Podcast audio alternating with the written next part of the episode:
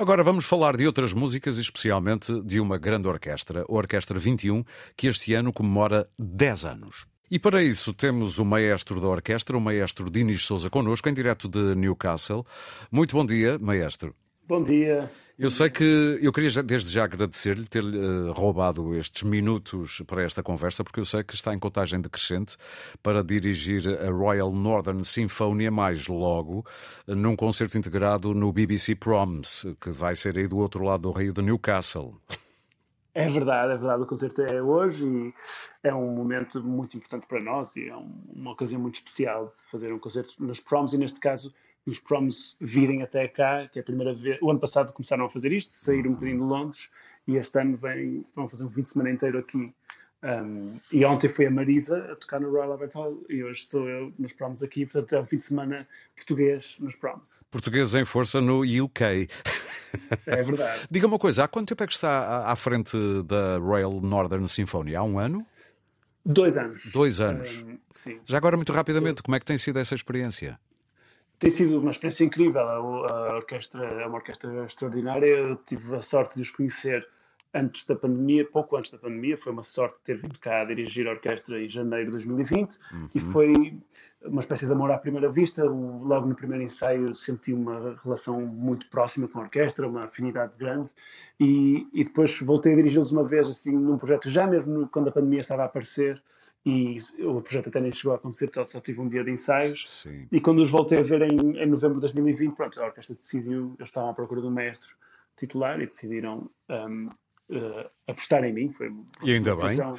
Sim, claro que sim, mas foi, portanto, desde aí tenho estado a trabalhar muito com eles e é uma, estamos a crescer enquanto um, parceria de mestre e orquestra e está a ser uma experiência muito, muito uh, gratificante e para mim uma grande aprendizagem também. É o meu primeiro lugar de mestre titular de uma orquestra assim, que, que, trabalha a tempo inteiro, que, que claro. está sempre a trabalhar. E portanto, concerto logo. Uh, já agora vale a pena dizer que a BBC Proms, uh, não sei se só este ano, mas uh, tem tentado ser mais inclusiva e, e, e, estão a lutar por igualdade de género e convidaram maestrinas também, não é? Isso, sim, já é normal há vários anos que que isso tem acontecido. Eventualmente, este ano, se calhar, já nem foi a primeira vez que a First Night foi dirigida por uma mulher, mas a, a primeira noite dos Proms, que é um evento Sim. simbólico, e a Last Night também é um evento simbólico, mas é há relativamente pouco tempo. Um, foi a primeira vez que uma mulher dirigiu a Last Night of the Proms, por exemplo. Sim. Tudo, tem, tudo isso tem uh, mostrado que há alguma evolução, mas foi super tarde, tendo em conta o ano em que estamos. Exatamente. Mas vamos uh, falar daquilo que nos traz aqui à conversa. A Orquestra 21 uh, comemora este ano 10 anos. Vale a pena falar do, chamemos-lhe ADN desta orquestra, porque tem uma história interessante. O porquê é que foi uh, criada. Quer contar-nos isso?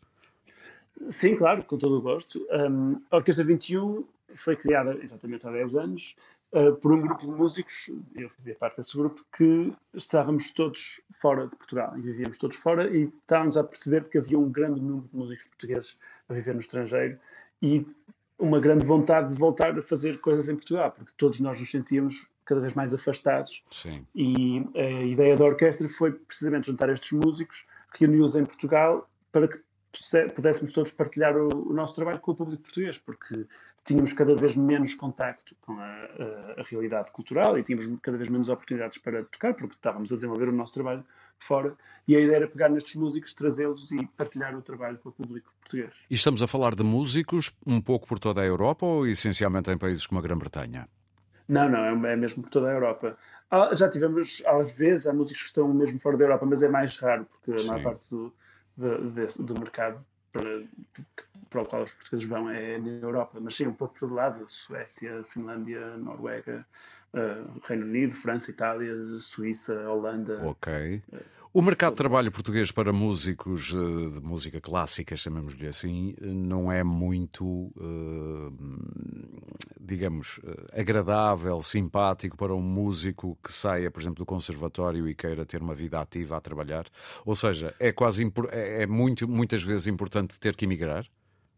O, o, é um mundo relativamente pequeno. Claro que Portugal é um país relativamente pequeno, mas uh, havendo poucas orquestras e, com, e muitas vezes, não, por exemplo, as, orquestras, as nossas orquestras um, regionais são todas orquestras pequenas, são orquestras de câmara. Sim. Um, e ao contrário, por exemplo, do que acontece em Espanha, que são orquestras de grande dimensão. Uh, portanto, aí logo implica que haja poucas vagas por norma, porque há, são orquestras com poucos lugares disponíveis. Sim, sim. Um, existe essa, essa limitação.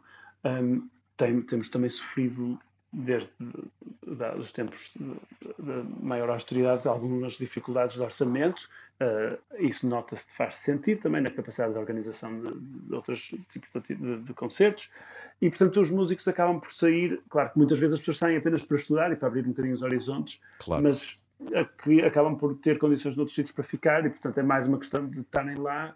Ninguém é obrigado a sair, mas a partir do momento em que sai, depois acaba por, se calhar, conseguir coisas mais facilmente noutros países que se calhar têm maior dimensão e mais e é mais fácil. Eh, claro. Uh, não, é, não é que seja mais fácil, porque tudo, qualquer lugar de orquestra é extremamente competitivo, isso não há dúvidas, não é, não é mais ou menos competitivo noutros sítios. A questão é que havendo mais orquestras, havendo mais. Há mais dimensão, possibilidades, claro. Há mais possibilidades. Sim. Falemos... E os nossos músicos estão cada vez com um nível mais uh, extraordinário, portanto, cada vez mais vencem audições pela Europa fora. Ou seja, são competitivos no mercado de trabalho também. Certo. Maestro, falemos agora uh, da digressão que estão a preparar, também para comemorar os 10 anos da Orquestra 21. Sei que têm concertos agendados já para muito próximo, para o Porto, para a Casa da Música, para o Festival Cister Música em Alcobaça, para o Festival Internacional no Marvão e ainda mais tarde para Lisboa, no CCB. E sei que a peça que vão tocar nestes concertos é Mahler, a Quinta Sinfonia. Porquê Mahler? Bom, em primeiro lugar vamos tocar duas peças, Sim. mas também vamos abrir o concerto com a peça da Inês Badalo, uma jovem compositora luso-espanhola uh, que está a ter uma, uma, ótima carreira neste momento, um, e uh, depois vamos tocar aqui da Sinfonia de Mahler. O porquê da Sinfonia de Mahler eu acho que foram um conjunto de razões. Primeiro, é uma obra-prima claro. extraordinária, apesar de começar em tons trágicos, acaba com uma grande alegria Sim. de viver. É um final uh, contagiante. Eufórico, e, quase. Não é? Eufórico, sim. Só que nós queríamos também fazer algo diferente. A orquestra ainda não se tinha aproximado deste repertório de romântico mesmo, uhum. grande orquestra sinfónica.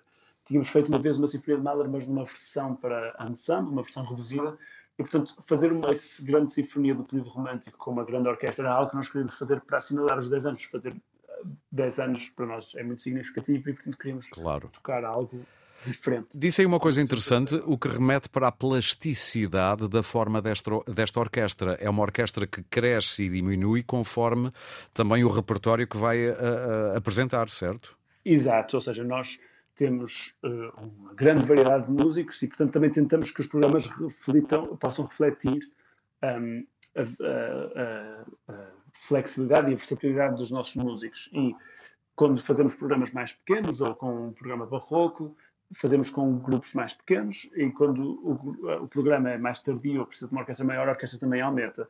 Este, obviamente, vai ser o programa maior até agora, porque é uma, uma grande orquestra. São quantos músicos eh, desta vez?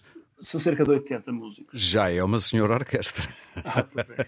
é uma o grande nosso produtor que o diga que tem que marcar voos para esta gente toda. E hotéis. E hotéis e tudo mais. Portanto, sim. Portanto, todos a comprar bilhetes para o Porto Casa da Música, ou para o Festival eh, Cister Música em Alcobaça, ou para o Festival Internacional do Marvão, ou para Lisboa mais tarde no CCB, para comemorarmos todos os 10 anos da Orquestra 21.